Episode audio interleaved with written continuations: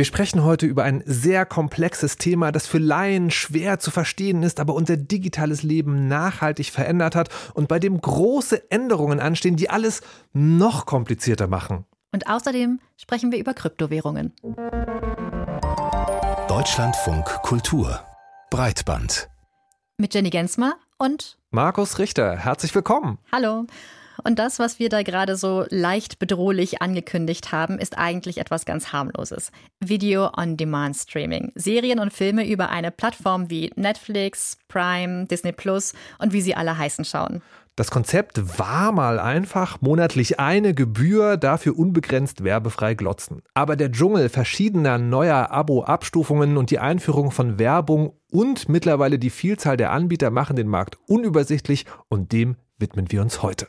Wir widmen uns aber auch anderen Themen. Zum Beispiel steht die Weltbank in der Kritik, weil sie den Bedarf an Unterstützung von Menschen in armen Ländern von Algorithmen ausrechnen lässt. Und wir widmen uns auch dem einen Thema, das in diesen Tagen die Nachrichten und Menschen wahrscheinlich am meisten beschäftigt. Der Krieg zwischen Israel und den palästinensischen Terrororganisationen Hamas beschäftigt die Welt und die Medien.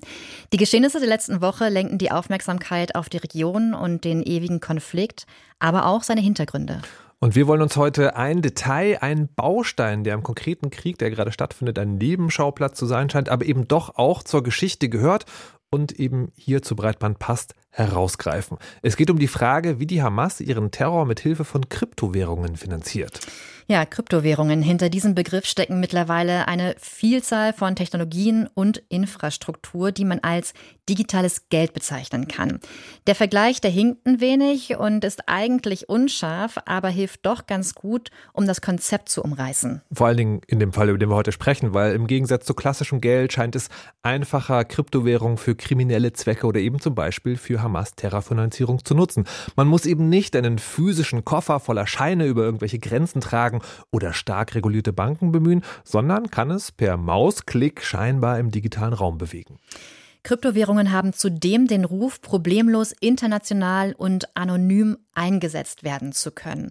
Ob das stimmt und welche zusätzlichen Werkzeuge dabei zum Einsatz kommen, das erklärt uns jetzt Maximilian Latz. Dass Kryptowährungen anonym sind, ist ein Trugschluss. Auf der Bitcoin-Blockchain, also dem Bitcoin-Logbuch, ist jeder Geldfluss nachvollziehbar. Denn jede Transaktion hat eine eigene ID und diese ID ist mit den digitalen Geldbörsen der Sender und Empfänger verbunden. Diese Geldbörsen haben zwar keine Klarnamen, aber einzigartige kryptografische Pseudonyme und sind damit nachverfolgbar. Stefan Berger ist EU-Abgeordneter und Berichterstatter der EU-Verordnung über Märkte für Kryptowerte. Ihm zufolge hinterlassen auch Kriminelle ihre Spuren auf der Blockchain. Es ist nicht immer einfach, ein Krypto-Wallet oder eine Transaktion zu einer Person oder einer IP-Adresse zurückzuverfolgen, aber grundsätzlich möglich. Um die Nachverfolgbarkeit auf der Blockchain zu verschleiern, gibt es Kryptomixer. Laut Stefan Berger erhöhen diese die Anonymität. Mit dem Kryptomixer wird digitales Geld mit dem von anderen Nutzern gemischt, mehrere Kombinationen mit unzähligen Transaktionen zu bilden. Dadurch können die ursprünglichen Geldgeber nicht mehr ermittelt werden. Dazu zahlen unterschiedliche Nutzer beispielsweise Bitcoin in einen Mixer ein. Die Bitcoin-Einzahlungen werden miteinander gemischt und kleinteilig wieder ausgezahlt. Dabei entstehen so viele Transaktionen, dass die Rückverfolgung schwierig wird und die Geldwäsche leichter. Sebastian Becker, Geschäftsführer des Blockchain-Bundesverbands, erklärt, dass vor allem drei Gruppen davon profitieren. A, Leute, die sehr an ihrer Privatsphäre interessiert sind. Das können ganz persönliche Gründe sein. Zweitens, Leute, die wirklich äh, in der Opposition sind, die verfolgt werden. Das dritte sind einfach Kriminelle. Und zu den dritten zählen auch terroristische Organisationen oder autoritäre Regime. Regime.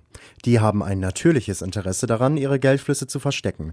Das bestätigt auch Stefan Berger. Die US-Regierung geht davon aus, dass ähm, auch Terrororganisationen wie die Hamas oder Länder wie Nordkorea Kryptomixer benutzen, um Geldströme zu verschleiern. Kryptomixer kann man ähm, einerseits zum Schutz der Privatsphäre einsetzen, andererseits natürlich auch um Geldströme zu verschleiern und um kriminelle und terroristische Aktionen eben einfacher durchführen zu können.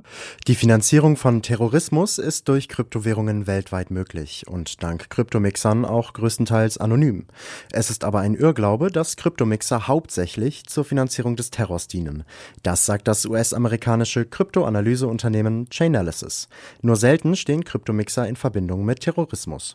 Das Problem seien weniger die Kryptomixer als vielmehr die internationale Strafverfolgung, so Sebastian Becker. Wenn ich jetzt äh, meine Bitcoins als Krimineller tausche in einem Land, das in keiner Weise mit Strafverfolgungsbehörden kooperiert, äh, dann komme ich ungestraft davon. Insofern ist es also kein Problem, das jetzt hm, von der Blockchain herkommt, ähm, sondern einfach ein Problem der fehlenden internationalen Strafverfolgbarkeit. Die EU-Verordnung über Märkte für Kryptowerte, kurz Mika, ist ein Anfang. Stefan Berger zufolge reicht das aber nicht. Wir bräuchten eigentlich ein globales Mika. Davon aber jetzt zu sprechen in diesen Zeiten, wo wir überall Konflikte haben, ist, glaube ich, naiv und illusorisch. Ob eine internationale Regulierung möglich ist, bleibt fraglich. Und genau diese Frage haben wir Fabian Teichmann gestellt. Er ist Jurist und Rechtsanwalt aus der Schweiz, der unter anderem zu wirtschaftsrechtlichen Aspekten der Terrorfinanzierung und Methoden der Geldwäscherei arbeitet und forscht.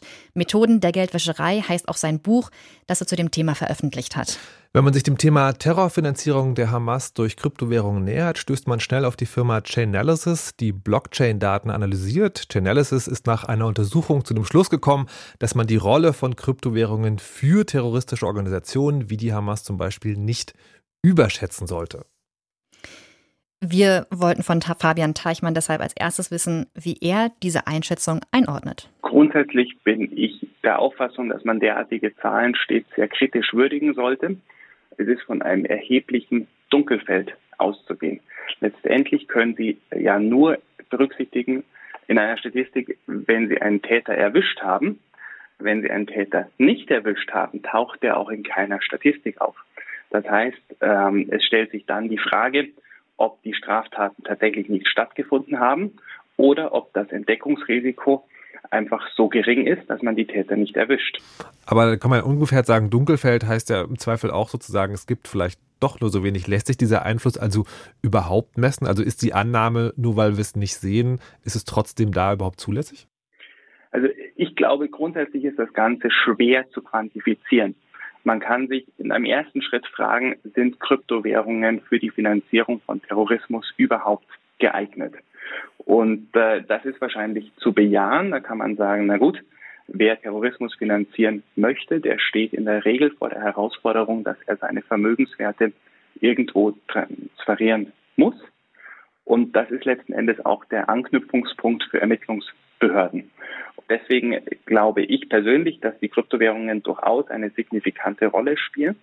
Zum gleichen Ergebnis kommen sie übrigens auch, wenn Sie sich das Ganze aus einer reinen hm, Präventionsproblematik anschauen, dass äh, Terrorismus letzten Endes aus einer Vielzahl von Quellen finanziert werden kann. Im Gegensatz zur Geldwäsche, wo Sie an der Vortat anknüpfen können, müssen Sie bei äh, Terrorismusfinanzierung auch davon ausgehen, dass legale Vermögenswerte verwendet werden. Das heißt, um das strafbare Verhalten zu bekämpfen, müssen sie eigentlich am Vermögenstransfer anknüpfen. Und deswegen sind Kryptowährungen auch im Fokus der Ermittlungsbehörden. Wenn man das jetzt nochmal ähm, quasi von der Seite der Terrororganisation äh, sich anschaut, ähm, da haben wir gesehen, im April, da hat die Hamas aufgerufen, keine Spenden mehr über Kryptowährungen annehmen zu wollen. Also Sie haben quasi gesagt, wenn Sie an uns spenden wollen, dann nicht mehr über Kryptowährungen. Und da stellt sich jetzt eine ähnliche Frage. Warum nutzt denn die Hamas Kryptowährungen zur Geldwäsche, will aber keine Spenden über Kryptowährungen haben? Also äh, grundsätzlich ist das natürlich eine Frage, die die Hamas beantworten äh, müsste und dazu müsste man auch die Bücher der Hamas kennen. Aber vom Grundsatz her ist auch die Frage, ob die wirklich Geldwäsche betreiben. Ich würde sagen, die betreiben vermutlich in erster Linie Finanzierung von Terrorismus. Warum die äh, mal Kryptowährungen wünschen und mal nicht, das bleibt letztendlich das Geheimnis der Hamas. Aus einer reinen ähm, Analyseoptik gibt es ja letztendlich zwei Lager bei der Bekämpfung von Terrorismusfinanzierung und auch Geldwäsche. Die einen sagen, dass die Blockchain besonders gut geeignet sei, um strafbares Verhalten zu bekämpfen, weil auf der Blockchain viele Daten gespeichert sind. Das ist zwar vom Grundsatz her richtig, das Problem ist einfach, wenn Sie die Gegenpartei nicht kennen, dann bringen Ihnen all diese Daten nicht. Also wenn das Ergebnis Ihrer Analyse am Schluss ist, dass Sie Geschäfte mit Mickey Mouse und Donald Duck gemacht haben, dann sind die Daten nahezu wertlos. Für die Anonymisierung solcher Transfers gibt es ja dann die sogenannten Kryptomixer und an der Stelle wird jetzt auch angesetzt. Die EU hat Gesetze zur Regulierung von Kryptowährungen auf den Markt gebracht. Die USA wollen auch wegen der Hamas härter gegen die sogenannten Kryptomixer vorgehen. Frage ist natürlich, Kann das überhaupt erfolgversprechend sein? Lässt sich diese Technologie und Infrastruktur überhaupt noch so eindämmen, dass sie eben nicht mehr für Dinge wie Geldwäsche oder Terrorfinanzierung missbraucht werden kann? Oder ist sie dafür schon zu weit verbreitet und international dezentralisiert, weil die Krypto-Community selber sagt ja, ihr Zahlungsverkehr sei unzensierbar? Ich bin durchaus der Meinung, dass man das eindämmen kann. Grundsätzlich stellt sich ja immer die Frage, warum möchte jemand seine Zahlungen in Kryptowährungen abwickeln? Und wenn Sie legale Vermögenswerte haben und die für legale Zwecke verwenden möchten, dann stellt sich die Frage, sind diese ganzen Tools, die man dafür verwendet, also zum Beispiel ein Mixer, wo man jemandem eine äh, Kommission dafür bezahlt, dass der die Transaktionen weiter anonymisiert, letztendlich geeignet zur Verschleierung der Herkunft von Vermögenswerten und das ist vermutlich zu bejahen. Und dann muss man sich ehrlicherweise auch fragen, naja, warum möchte denn jemand die Herkunft seiner Vermögenswerte verschleiern. Wenn die EU reguliert, dann kann sie das ja im EU-Raum. Ähm, jetzt ist ja sozusagen so, das ist alles sehr dezentralisiert und die Kryptoinfrastruktur findet ja eben auch im Nicht-EU-Ausland statt. Wie kann man denn dagegen vorgehen oder geht es überhaupt? Das ist schwierig. Also vom Grundsatz her gibt es natürlich Personen, die sagen, sie nutzen bestimmte Browser, wie beispielsweise den Tor-Browser, und wickeln ihre Geschäfte im Darknet ab. Und die nutzen allenfalls auch Infrastruktur, die sich in Ländern befindet, die nicht besonders bereitwillig Rechtshilfe leisten. Und da stoßen Rechtsstaaten häufig an ihre Grenzen. Aber man kann das durchaus äh, regulieren. Also man kann zum Beispiel auch die Nutzung bestimmter Dienstleistungen äh, verbieten. Kryptowährungen gelten ja generell immer wieder als umstritten. Wie sehen Sie die Entwicklung und die Zukunft von Kryptowährungen? Grundsätzlich denke ich, dass äh, Kryptowährungen durchaus Potenzial als Spekulationsinstrument haben. Und da besteht letztendlich auch ein Raum für legales Verhalten. Also wer eine Kryptowährung bei einem regulierten Finanzdienstleister kauft, dort aufbewahren lässt und irgendwann wieder veräußert, der verfolgt ja in aller Regel legitime Zwecke. Wo man sicher verstärkt Regulierungsbedarf erkennt, ist bei Zahlungen, die mittels Kryptowährungen abgewickelt werden. Also wenn Personen anfangen, Kryptowährungen hin und her zu schicken oder Tools wie Mixer zu nutzen. Da muss man sich dann einfach fragen, warum machen die keine Banküberweisung? Und dafür mag es ganz legitime Gründe geben. Aber man kann sicher auch nicht leugnen, dass äh, Terrororganisationen und Cyberkriminelle bevorzugt auf Kryptowährungen zurückgreifen. Aber das heißt, Sie sehen das sozusagen als Finanzspekulationswerkzeug, ähm, sehen Sie das als, kann man machen, aber als Zahlungsmittel, weil die Krypto-Community sagt ja auch, das kann Bargeld ersetzen, also ist quasi digitales Bargeld. Als Zahlungsmittel sehen Sie das, sagen wir es mal, eher skeptisch. Ich denke, Sie haben sowohl Missbrauchspotenzial als auch einen potenziellen Nutzen. Das haben Sie aber bei ganz vielen Instrumenten und nicht nur bei Kryptowährungen. Was man höher gewichtet, bleibt jedem selbst überlassen. Fabian Teichmann, Wirtschaftsrechtler zum Thema Terrorfinanzierung und Kryptowährungen. Wir danken für das Gespräch. Ja, und die Frage, wie Kryptowährungen einzuordnen sind, wird auch politisch weiterhin heftig diskutiert. Mitte dieses Jahres wurde ja die sogenannte Mika-Regulierung verabschiedet und tritt gerade Schritt für Schritt in Kraft. Aber mindestens ebenso lange gibt es die Forderung nach einem Update dieser Regulierung, unter anderem getragen von der Präsidentin der Europäischen Zentralbank, Christine Lagarde. Es bleibt also spannend. Wer Streamingdienste nutzt, Serien schaut, an dem sind diese Nachrichten nicht vorbeigegangen. Und zwar, sie werden teurer.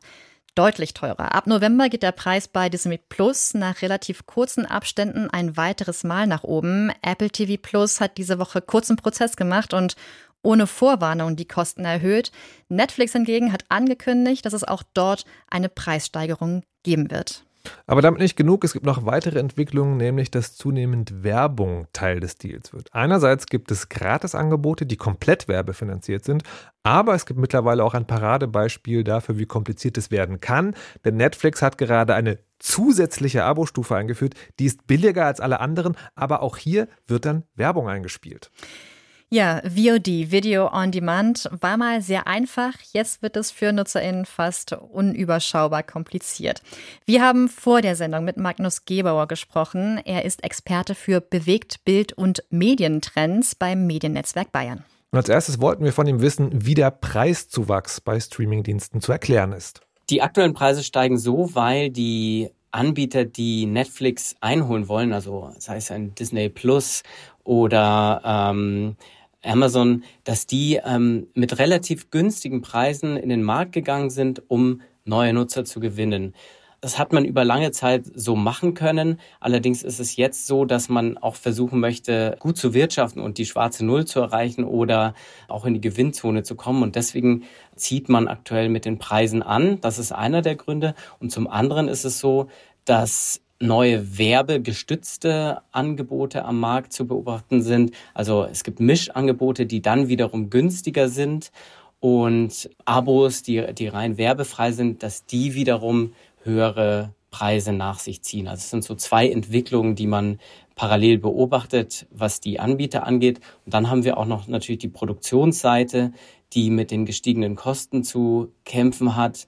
Inflation, die Preise sind generell am Markt gestiegen und das wird dann natürlich letzten Endes auf die äh, Abopreise äh, für die Konsumenten umgemünzt. Jetzt haben Sie es gerade schon erwähnt, es gibt sozusagen die klassischen Streaming-Anbieter, die günstige Abos mit Werbung einführen, aber gleichzeitig gibt es ja auch noch äh, komplett werbefinanzierte Gratisangebote, wie zum Beispiel von Pluto TV. Also aus zwei Richtungen kommt da, wir streamen, aber mit Werbung. Ist es so eine Rückkehr zu einer Art klassischen Fernsehen mit Werbepausen, aber eben übers Internet? Genau, wir beobachten da zwei relativ interessante Entwicklungen, wie Sie gerade beschrieben haben. Zum einen haben wir die AVOD-Angebote, also die Ad-Supported Streaming-Angebote, wie man sie jetzt von Netflix zum Beispiel kennt äh, und Disney, die werbefinanziert sind, nochmal zusätzlich. Und zum anderen haben wir diese neuen Fast-Channel, nennt man das Ganze, Free Ad-Supported Streaming TV. Das ist natürlich eine interessante Konkurrenz ähm, hat auch nochmal eine ganz andere Nutzungssituation als das klassische Video-Streaming, also VOD-Plattform, wo ich mir mein Programm vielleicht erstmal aussuchen muss und äh, mir überlegen muss, was will ich jetzt schauen. Bei diesen Fast-Kanälen, da schalte ich einfach ein. Die bieten wirklich viele, viele Sender über unterschiedlichste Themen an, sei es äh, Autorennen, äh, der SpongeBob-Kanal, der im Übrigen die, die besten äh, Quoten bei Samsung TV Plus hat. Oder ARD, ZDF ist jetzt auch relativ stark mit ihren Programmen eingestiegen und bietet dort eben permanent äh, durchlaufende Fast-Kanäle an, die eine breite Auswahl an Inhalten bieten. Also eigentlich Zappen wie früher, ah, läuft gerade Werbung, unterscheidet sich eigentlich kaum noch vom klassischen Fernsehen, oder? In gewisser Weise schon, weil das klassische Fernsehen ja kuratierter war. Also es gab unterschiedliche Programmangebote je nach Tageszeit und die Fastkanäle sind ja nicht live, also da gibt es zum Beispiel keine Live-Formate, sondern die da laufen einzelne Themen eigentlich durch. Also wenn man den FIFA-Channel auswählt, dann läuft da permanent eigentlich nur Fußball oder SpongeBob-Kanal eben, dann läuft nur SpongeBob. Also da gibt es schon nochmal einen Unterschied zwischen einem klassischen, richtigen TV-Sender, der ähm, auch äh, Eigenproduktionen, äh, Live-Berichterstattung, Nachrichten und so weiter bietet. Also da gibt es schon noch einen Unterschied, aber so von diesem Lean-Back-Modus, ich, ich schalte jetzt den Sender ein und schaue den durch, ist es eigentlich schon ein ähnliches Gefühl. Das heißt, bei der Vielzahl von Angeboten ist dieses, ich habe ein Videostreaming und sehe keine Werbung, das wird sozusagen eine immer kleinere Nische, könnte man sagen. Dazu kommt jetzt noch, dass kurz nach dem Start dieses Werbeabos Netflix bekannt gegeben hat, dass die Version mit Werbung und dem billigen Abokosten pro Nutzerin mehr Umsatz für Netflix generiert als eben das billigste Standard-Abo ohne Werbung. Gleichzeitig geht auch diese Schere auseinander. Also die Preissprünge bei den Accounts, die werbeunterstützt sind, sind weniger groß als die eben für die ganz ohne Werbung. Heißt das, man wird sich vielleicht in Zukunft komplett davon verabschieden müssen, dass es werbefreie Abonnements gibt? Das glaube ich nicht. Also ich glaube, es gibt also immer noch den Bedarf, ähm, werbefreie Angebote zu nutzen. Das ähm, das, äh, diesen Komfort nutzen, glaube ich, sehr, sehr viele Menschen. Es wird nur die Frage sein, wie viele von diesen äh, VOD-Abos kann ich mir oder möchte ich mir auch leisten. Also aktuell in Deutschland sind die Untersuchungen so, dass man vielleicht drei, dreieinhalb Bezahlabos sich genehmigt, was natürlich bei gestiegenen Preisen dann auch eine ordentliche Belastung pro Haushalt darstellt. Aber ich glaube nicht, dass man komplett von, von diesen Premium-Angeboten wegkommen wird. Dass da an diesem Komfort äh, werbefrei zu sehen, haben sich doch auch viele gewöhnt. Und auch wenn man äh, an Familien denkt, die jetzt ihre Kinder vor den Fernseher setzen, dann schätzen doch manche Eltern sicherlich auch äh, diesen Vorteil, werbefrei Inhalte sehen zu können. Ich muss eine kurze Nachfrage aber noch sagen. Das heißt, Sie gehen aber auch davon aus, die Anbieter werden langfristig immer werbefreie Abonnements anbieten, auch wenn die vielleicht dann irgendwann sehr teuer sind. Davon gehe ich aus, ja. Also ich glaube nicht, dass, also diese Entwicklung war ja auch sehr erfolgreich lange Zeit. Wir sind jetzt an einer Phase angekommen, wo ähm, Videostreaming etwas stagniert, was die Nutzungszeiten angeht. Also da dieses grenzenlose Wachstum, wie man es am Anfang gesehen hat, ist jetzt gerade nicht mehr zu beobachten, weil eben auch neue Angebote am Markt verfügbar sind, weil die Inhalte, weil generell Content in, in so einer breiten Fülle vorhanden ist. Aber ich gehe davon aus, dass es weiterhin ähm, werbefreie Premium-Abos geben wird, weil ähm, dieser, diese Werbefreiheit doch äh, sehr geschätzt wird. Der großflächigen Einführung von Streaming-Angeboten wird ja nachgesagt, dass sie zur Abnahme von Piraterie geführt hat. Glauben Sie, dass durch diese neue Entwicklung Piraterie wieder zunehmen wird oder beobachten Sie das sogar schon? Piraterie war immer ein Thema und wird es wahrscheinlich auch immer bleiben. Es ist äh, nur die Frage, wo sie dann den größten Schaden anbietet, also äh, äh anrichtet. Für die Sport-Streaming-Anbieter wie The Zone und Sky ist natürlich Piraterie auch ein enormes Thema. Gerade die ähm, Live-Sportrechte sind ja mit, mit sehr, sehr hohen Kosten verbunden. Und da arbeiten die Anbieter permanent an neuen Technologien, um diese Piraterie auch im Livestreaming zu verhindern und so gesehen diesen Schaden möglichst gering zu halten. Aber mit jeder neuen Technologie kommt auch wieder eine Möglichkeit, die zu umgehen. Also ich denke, dieses Thema Piraterie wird grundsätzlich immer ein Thema sein, mit dem sich die Anbieter befassen müssen. Allerdings ist es auch so, dass wer wirklich qualitativ hochwertige Inhalte sehen will und nutzen möchte, der wird dann im, im Zweifelsfall schon auf die offiziellen Angebote zugreifen und auch den Mehrwert dieser Plattformen für sich nutzen wollen. Da möchte ich kurz widersprechen, weil wenn man das bisschen beobachtet, zumindest was den Download von Filmen und Serien angeht, erscheinen die ja oft zeitgleich auf den Streaming-Angeboten und in den illegalen Download-Kanälen. Sehen Sie das bei diesem Genre, also Filme und Serien auch so? Schwierig, äh, ich kann das, äh, das nicht äh, bis ins Letzte bewerten. Das ist jetzt quasi mein Gefühl, wo ich glaube, dass es hingeht. Wie gesagt, ich glaube, Produktpiraterie wird immer äh, da sein, weil natürlich äh, das Einsparpotenzial sehr groß ist. Und die Anbieter werden mit äh, verschiedenen rechtlichen und technologischen Entwicklungen dagegen wirken, versuchen und müssen, um ihren Schaden möglichst gering zu halten. Der Medientrend-Experte Magnus Gebauer glaubt weiterhin an werbefreie Streaming-Angebote. Die haben nur einen kleinen Haken, nämlich sie werden sehr teuer. Magnus, mal eine Frage an dich. Wir hatten ja auch in dem Gespräch mit Magnus Gebauer das Argument gehört, dass ein Grund, warum es diese teureren Streaming-Angebote weitergeben wird, ist, es gibt einfach Menschen, zum Beispiel, die in Familien leben, die mehr Geld ausgeben für Streaming-Angebote, damit ihre Kinder nicht Werbung schauen müssen, wenn sie streamen. Du hast ja auch Familie. Wie würdest du da mitgehen mit dem Argument? Würdest du mehr zahlen, ich, damit die Kinder nicht Werbung gucken? Also sowohl Alter als auch äh, Medienerziehung sind bei uns weiter weit genug fortgeschritten, als das sozusagen nicht mehr das Problem wäre. Aber ja, das finde ich ein sehr stichhaltiges Argument. Also gerade vor allen Dingen, also Kinder, nicht Jugendliche, ähm, dass da Medienangebote werbefrei sein sollten. Das finde ich schon gut, aber es ist bei mir tatsächlich auch selber so, dass ähm, ich persönlich einfach Werbung nicht mehr ertrage. Also wenn ich so eine Dinger gucke, dann, dann möchte ich, dass die werbefrei sind und ich würde, glaube ich, nicht endlos weit nach oben gehen, aber meine Schmerzgrenze ist noch über dem, was momentan so aufgerufen wird. Wie ist das denn bei dir? total ähnlich und äh, wir sind ja hier unter uns.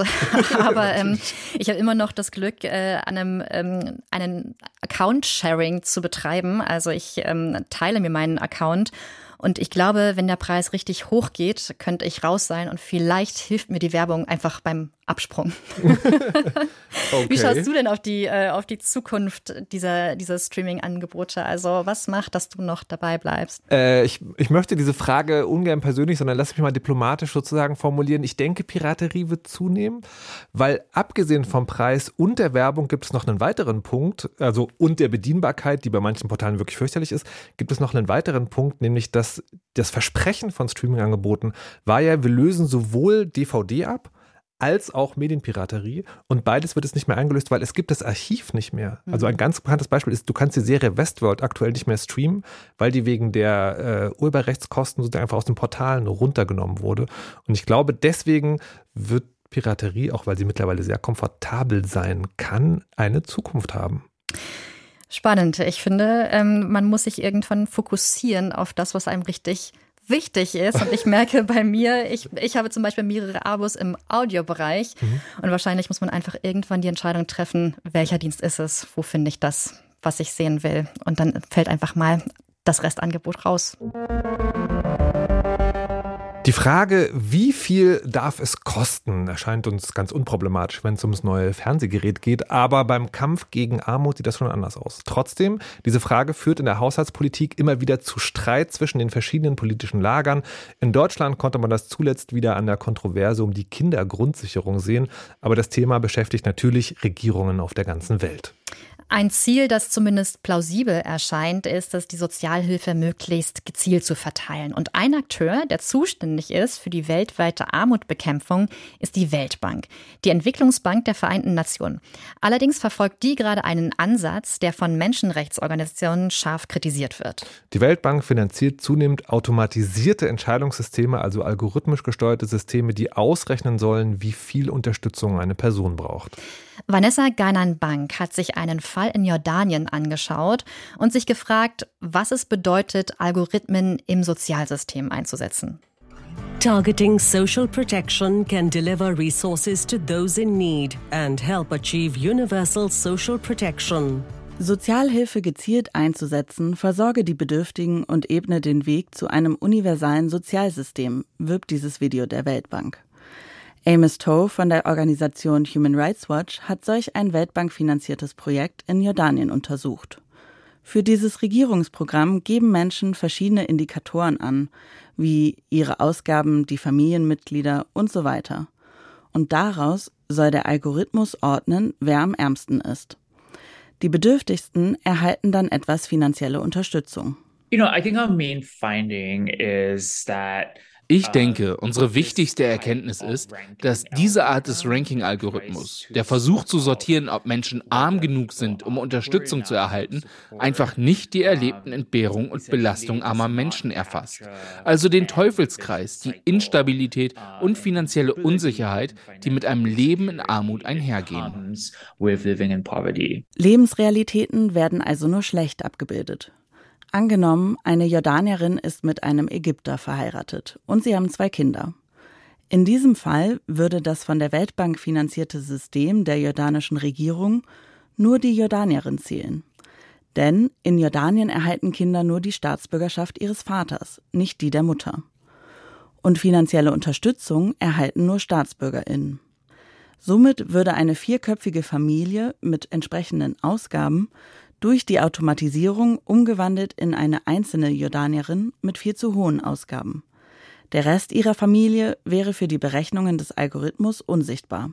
Ja, also der Komplexität der Menschen wird, werden diese Systeme in den seltensten Fällen gerecht. Ich finde es sehr unrealistisch, die Erwartung zu haben, dass, ja, dass man das irgendwie einfach alles in Daten übertragen kann, was relevant ist für solche Entscheidungen im sozialen Bereich. Sagt Bettina Dürr von der zivilgesellschaftlichen Organisation Algorithm Watch. Also ich finde in diesen Bereichen, also sei es jetzt irgendwie Armutsbekämpfung, Bekämpfung, Sozialversicherung, ich glaube nicht, dass wir da jemals an einen Punkt kommen werden, wo es keine Menschen braucht. Und ich finde, wir sollten das auch nicht anstreben. Bei Sozialhilferegelungen gibt es auch oft einen menschlichen Ermessungsspielraum.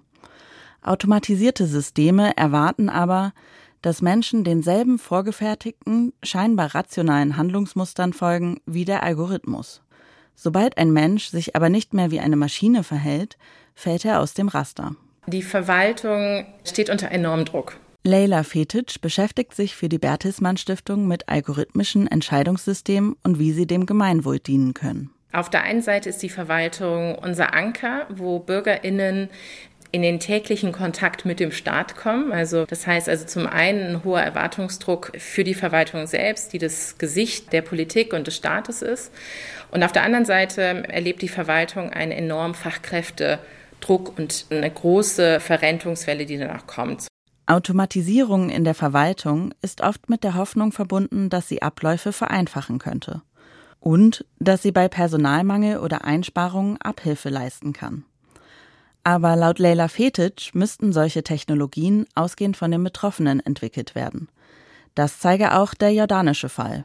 Da hätte es eine ehrliche Kosten-Nutzen-Analyse gebraucht oder eine Technikfolgenabschätzung, wo man sich am Anfang hinsetzt und überlegt, wenn wir die Technologie einsetzen, was kostet uns das, die richtig gut zu entwickeln, inklusiv zu entwickeln und was kostet das äh, eventuell Betroffene in diesem Prozess dann auch zu partizipieren und hinterher sozusagen auch mit der Automatisierung klarzukommen.